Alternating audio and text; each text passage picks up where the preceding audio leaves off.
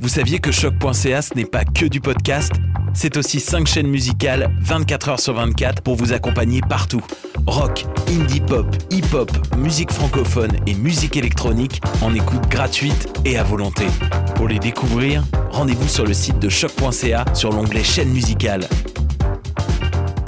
Vous écoutez une émission de choc.ca.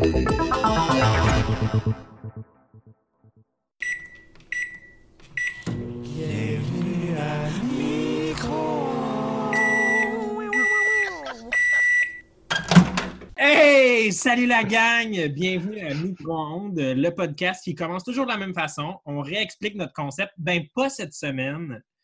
Non, tu, vas écouter les autres. Ça fait neuf fois qu'on le dit. Qu'est-ce que c'est l'idée de micro-ondes? Cette semaine, on va aborder cette idée-là, encore un secret, avec euh, ben, moi-même, Jean-François Gagnon, qui va être votre animateur aujourd'hui, mais aussi d'autres euh, fous et folles. Marc-Élie Lapointe. Oh, Yes, bonjour de mon sous-sol.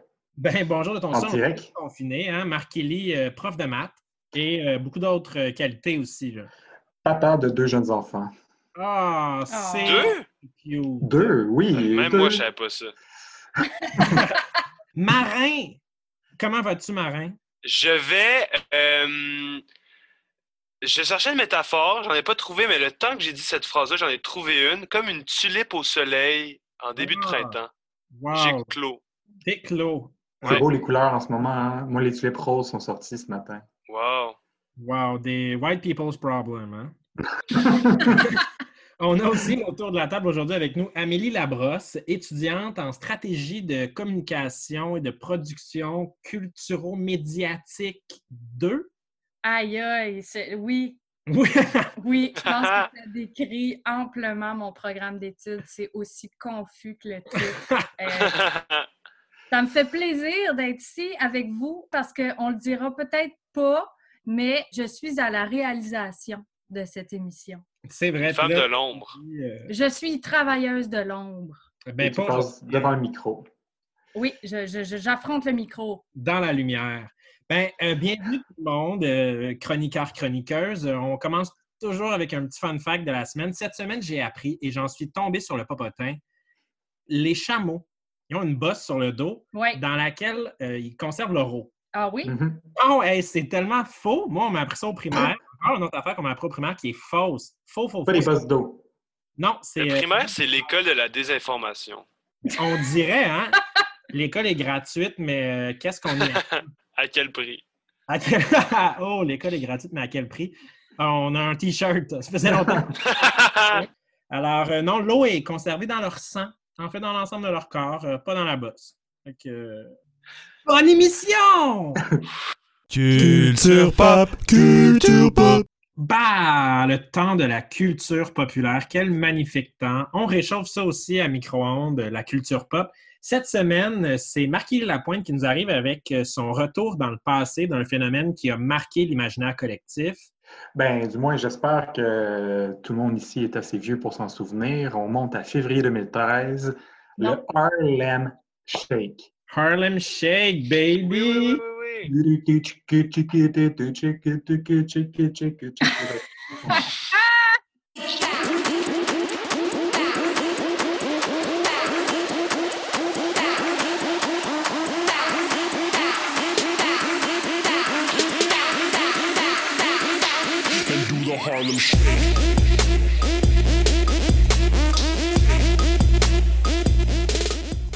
Harlem Shake, c'était quoi? Parce que vous, vous n'avez pas la vidéo, on est dans vos oreilles, mais pas dans vos yeux. C'était court vidéo de 30 secondes. On entend pendant 15 secondes l'intro de la chanson qu'on vient d'entendre.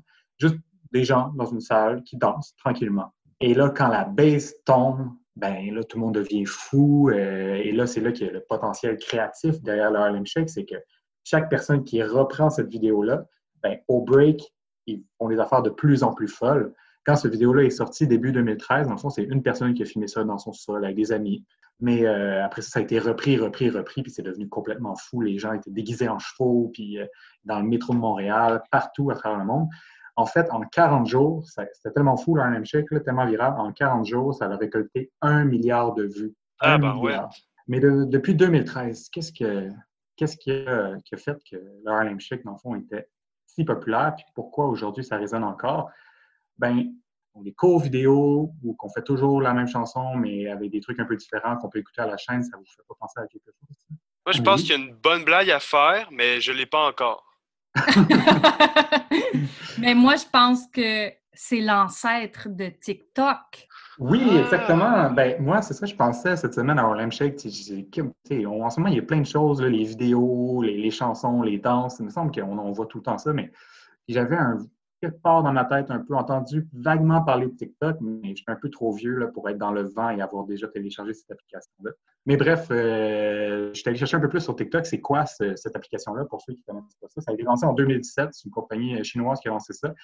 Depuis 2017, elle a récolté plus de 500 millions d'utilisateurs actifs, un demi-milliard de personnes.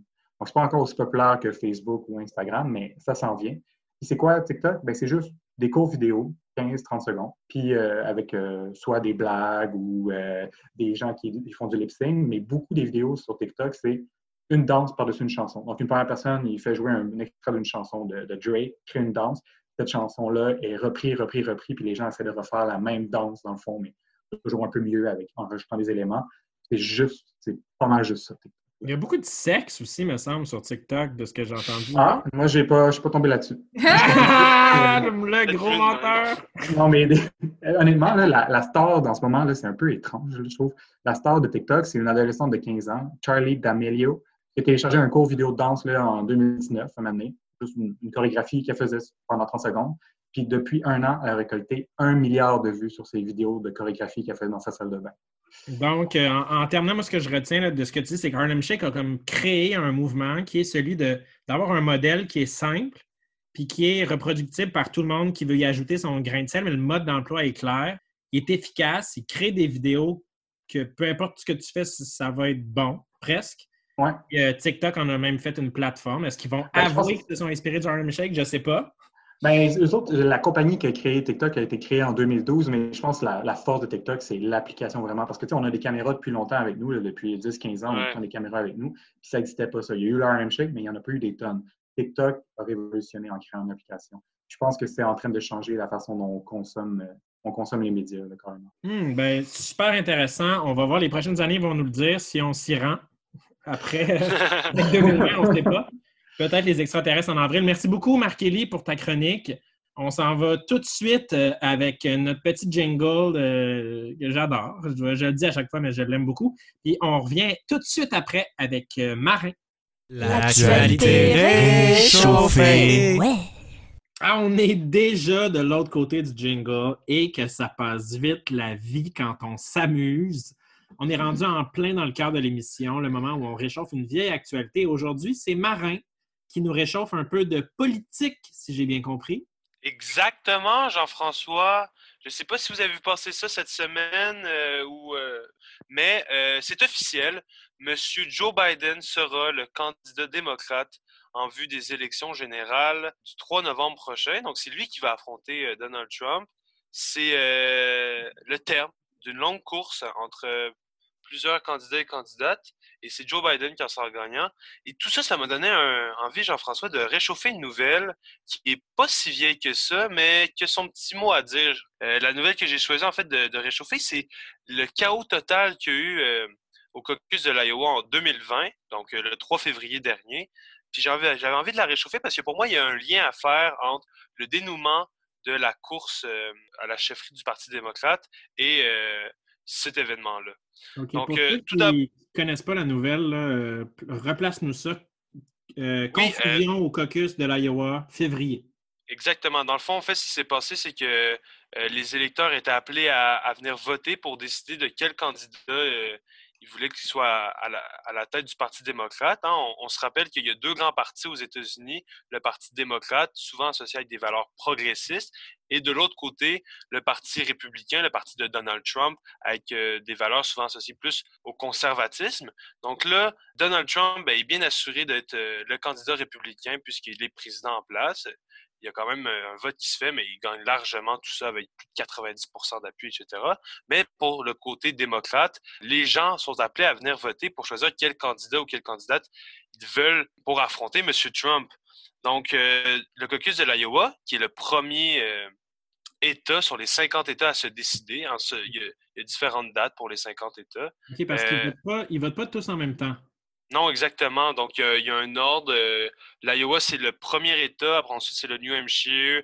Il y a un ordre précis. Puis, ce qui s'est passé donc au caucus de l'Iowa, c'est qu'ils ont essayé de, de récolter les résultats grâce à une application. Mais malheureusement, ça n'a vraiment pas bien marché du tout. Ils se sont tout de suite retournés vers euh, les lignes téléphoniques, mais vu qu'ils avaient mal préparé le coup, complètement embouchure sur la 440 et sur les lignes téléphoniques. Donc, on a été euh, obligé de, reporter les résultats, des résultats très en retard à l'habitude, alors que ça sort d'habitude pendant la nuit. C'est sorti deux, trois jours après les résultats ah oui. officiels. Moi, j'en souviens à toutes les bulletins de nouvelles, ils disaient on attend toujours les résultats de l'Iowa, puis euh, à Radio-Canada, ça n'arrêtait pas sans cesse. On attend les résultats, on attend les résultats, puis on n'avait aucune idée de ce qui se passait. Aujourd'hui, ça paraît quand même fou. On a voulu moderniser un, mode de scrutin en utilisant une application, et puis au lieu de cela, on se retrouve euh, dans un total cafouillage. Euh, c'était inenvisageable jusque-là. On y est, on attend toujours. Hein. On est presque 12 heures après le début du scrutin et on, difficilement envisageable, mais il faut dire que les caucus, pour ceux qui nous regardent, c'est un mode de scrutin mm. très particulier pour moi, j'ai vraiment l'impression que ça a joué un, rôle euh, crucial euh, dans, cette course-là, parce qu'en fait, ben, l'Iowa a vraiment une importance particulière pour le fait que c'est le premier État qui va se décider. Donc, euh, à partir de 1972, c'est Nixon qui avait décidé de, changer quel État allait choisir en premier, de changer un peu cet ordre de quand les États allaient voter pour euh, permettre à l'Iowa, qui avait vraiment des procédures compliquées pour choisir le nombre de, délégués, tout ça, de faire ça en premier puis avoir le temps de, faire toutes ces procédures-là. Puis aux premières élections, on rappelle qu'ils sont quatre ans aux États-Unis. En 72, lorsque c'était la première fois en place, il y avait déjà des candidats qui avaient vu un peu ce côté-là à jouer avec que l'Iowa, c'est le premier euh, État à faire. Mais c'est vraiment juste en 1976, avec Jimmy Carter, qu'on a vraiment pu assister au vrai pouvoir de ce que peut faire euh, le caucus de l'Iowa. En effet, Jimmy Carter, c'était un peu nobody. Personne ne le connaissait vraiment. Il s'était présenté pour euh, la chefferie du Parti démocrate. Puis lui, avec son équipe de campagne, ils ont vraiment vu le potentiel de l'Iowa et ils ont tout misé là-dessus. Ils ont réussi à remporter l'Iowa et le New Hampshire. OK, euh, si je comprends bien, l'idée c'était tout le monde pense que Jimmy Carter, il n'a aucune chance de gagner. Fait que lui, il s'est dit, je vais jouer toutes mes cartes sur l'Iowa qui vote en premier.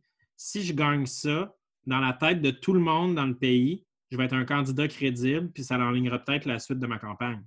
Ben, c'est exactement ça. Puis c'est encore une stratégie qui est utilisée aujourd'hui où les candidats vont, passer beaucoup de temps dans l'Iowa ou le New Hampshire qui sont pour justement se faire connaître de ces gens-là, puis que quand on voit les résultats de l'Iowa, quand d'autres citoyens des États-Unis voient euh, ah, telle personne a remporté les caucus de l'Iowa, c'est qui cette personne-là? Aller s'intéresser justement. Donc, ça peut avoir un effet totalement propulseur pour euh, ces candidats-là. En fait, l'Iowa, c'est un, petit État, 3 millions d'habitants. Il n'y a pas beaucoup de. Euh, c'est une population très blanche. C'est pas très représentatif des États-Unis, mais le fait qu'il y ait tellement d'attention médiatique autour de lui, ça fait que ça accorde une énorme importance à l'État. Puis ça fait qu'il y, a beaucoup à jouer sur cet État-là. Mais malheureusement, avec ce qui s'est passé, mais moi, j'ai vraiment l'impression que ça a, ça a eu un rôle à jouer. Parce que si on regarde euh, les candidats en liste pour devenir le chef du Parti démocrate, le ou la chef, pardonnez-moi, ben, les deux principaux candidats, puis on l'a vu avec euh, la fin, juste avec ce dénouement normalement, c'était M. Bernie Sanders puis M. Joe Biden, qui était. Euh, ben, Bernie Sanders, on le connaît depuis de, 2016 quand il a fait la campagne contre Hillary pour justement cette nomination-là. Et Joe Biden, qui était le vice-président pendant qu'Obama était à la Maison-Blanche. Donc, c'est deux candidats clés qu'on connaissait fort et qu'on s'attendait à ce qu'ils fassent des bons résultats. c'était donc un peu un, duel entre ces deux-là. Puis, avec l'Iowa, on voit que quand les résultats ont finalement sorti, bien, M. Sanders a fait des très bons résultats. Il n'est pas arrivé premier, mais les résultats sont extrêmement serrés. Sur les résultats que je vois ici devant moi, qui viennent du New York Times, on voit 26,2% des votes pour Pete Buttigieg, qui est un autre candidat, et Bernie Sanders, 26,1% donc, c'est extrêmement serré. Puis M. Biden qui finit en quatrième position, 15,8% alors qu'on s'attendait vraiment à quelque chose de beaucoup mieux pour ce candidat-là. Mais le chaos qui a, été créé par euh, cette application-là le 3 février dernier, mais je pense vraiment que ça a eu son rôle à jouer dans le sens où beaucoup moins d'attention médiatique portée sur ces événements-là, puisque mais il n'y avait rien à reporter. Il y a même Ah oui. plusieurs candidats qui ont déclaré avoir gagné, alors qu'ils peuvent juste en avoir un. Euh, ça a donc vraiment créé une conclu- euh, le chaos, tout simplement. Et euh, à la place de, mettre toute l'attention médiatique sur la personne qui aurait remporté le caucus de l'Iowa, tout ça s'est divisé un peu sur les différentes déclarations euh, des, des personnes euh, face à ce chaos-là. Ça a fait en sorte que ceux qui ont fait des bons résultats au caucus de l'Iowa, ceux qui normalement auraient dû avoir un effet propulseur, avoir le vent dans les voiles, ben, ils n'ont pas bénéficié de cet effet-là. Puis Ceux qui ont fait des moins bons résultats, comme M. Joe Biden, ben, ça n'a pas eu l'impact négatif que ça l'aurait normalement eu. Donc lui, s'en est un petit peu sorti en douce euh, en passant par des coulisses arrière. Est-ce que ça pourrait avoir même des impacts sur la présidentielle? Là, je ne sais pas, avec toute la, la pandémie qui arrive, ça, ça détrône peut-être ça, mais moi, je me souviens quand c'est sorti, il y avait beaucoup de républicains qui utilisaient ça pour dire regardez, les démocrates ne sont même pas capables de, de faire un vote avec une application, ils ne seront pas capables de gérer le pays, il ne faut pas qu'ils aillent à la présidence, tout ça. Mais c'est sûr que la, la préoccupation actuelle par rapport à l'élection générale, c'est est-ce qu'elle va vraiment se tenir dans le sens où il y aurait possibilité que M. Trump veuille déplacer la date de l'élection euh, générale, Mhm. considérant qu'il ne fait pas des très bons résultats. Il n'est pas en tête des sondages actuellement contre M. Biden. Il y a toute la, la situation de la COVID-19 où euh, on veut tout de même protéger la population. Puis il y a justement cette idée-là de ah, peut-être faire des votes en ligne. Mais comme tu le dis, là, le, le côté des, des applications de cette, de- de cette technologie-là ne semble pas encore être au point de, de permettre quelque chose. Ça, c'était pour un caucus euh, de 3 millions d'habitants, l'Iowa. Le- les États-Unis, c'est plus de 320 millions. Là. Fait que c'est vraiment pas à la même échelle, c'est beaucoup plus important. Fait que là, c'est on réchauffe d'avance euh, la prochaine Oui. nouvelle. Merci beaucoup, Marin, pour nous avoir montré comment cette nouvelle qui était au début, on pensait juste une nouvelle de confusion et d'application de votation, est en fait un- un- une explication possible de la victoire de Joe Biden et de sa présence sur les bulletins de vote. Joe Biden, qui, rappelons-le, a lui aussi un historique euh, pas très clair de relation avec la jante féminine.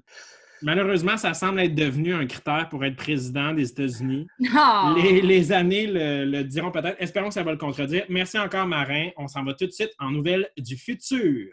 Les nouvelles du futur. À micro-ondes, on a le- une boule de cristal qui nous permet de voir les nouvelles du futur. Cette semaine, Amélie Labrosse nous sort quelque chose de- qui va se passer dans longtemps quand même. Oui, ben en 2034, ça va paraître dans le Star System et l'article sera Le retour d'Adèle, le bonheur ne crée pas de chanson. Ouh! Ouh, dur retour pour Adèle, donc. Oui, ben là, c'est ça, je vous parle d'Adèle parce que je m'ennuie, je m'ennuie déjà. Euh, ça fait un bout qu'on n'en entend plus parler. Mais moi, je vous prédis que en 2034, à l'âge de 45 ans, Adèle va sortir son quatrième album qui va s'appeler 45 après 20 ans de silence. Hmm. On va avoir eu le temps de s'ennuyer encore plus. Là. Est-ce que ça va être à l'occasion euh, d'un mille et unième James Bond où elle va associer sa musique au film? Et non, en fait, ça va être un album où Adèle est une nouvelle femme. Elle s'est remise de ses ruptures du passé et elle a trouvé la paix. Adèle, pourtant, on la connaît grâce à ses chansons d'amour déchirantes comme Hello Hello, et Someone Like You. someone like you. I wish nothing Nothing but the best. for you? Don't forget me! Oui, alors, ben, gars, c'est ça. C'est ses plus grands succès. Ça nous a tous marqués. Mais dans son album 45, son nouveau bagage plein de sérénité, ça va former des, paroles de chansons un peu vides et, et plates et euh, sans couleur. Ouh, alors combien d'étoiles sur 5 pour l'album 45 d'Adèle? Ben, quand même, là, je peux pas dire une, mais je dirais. Une, on l'a entendu ici à micro Oh, non, non! donne une étoile sur Attention, 5 à l'album 45 d'Adèle. Attention, parce que je suis une très grande fan de Adèle. Présentement, en 2020, en 2034, je vais réaliser que Adèle heureuse a beaucoup moins de saveur que Adèle malheureuse. Hmm, alors, s'il y a des gens, de ce que je Hmm. comprends, s'il y a des gens dans l'entourage d'Adèle, Faites-lui mal. Une petite peine d'amour. une petite là. peine d'amour, juste Ouais. pour la ramener au crayon, là, puis euh, lui faire remettre un peu de larmes dans ses chansons. Oui. Ben, merci beaucoup, Amélie Labrosse, d'avoir ouvert cette porte dans le futur. Désolé, Adèle. Euh, tu te consoleras d'un cupcake. Je- Ah non, Oh, non. non. On peut pas dire ça. Non. On peut, on finira pas l'émission comme ça. Ça, c'est sûr que c'est pas comme ça qu'on va finir l'émission. It isn't over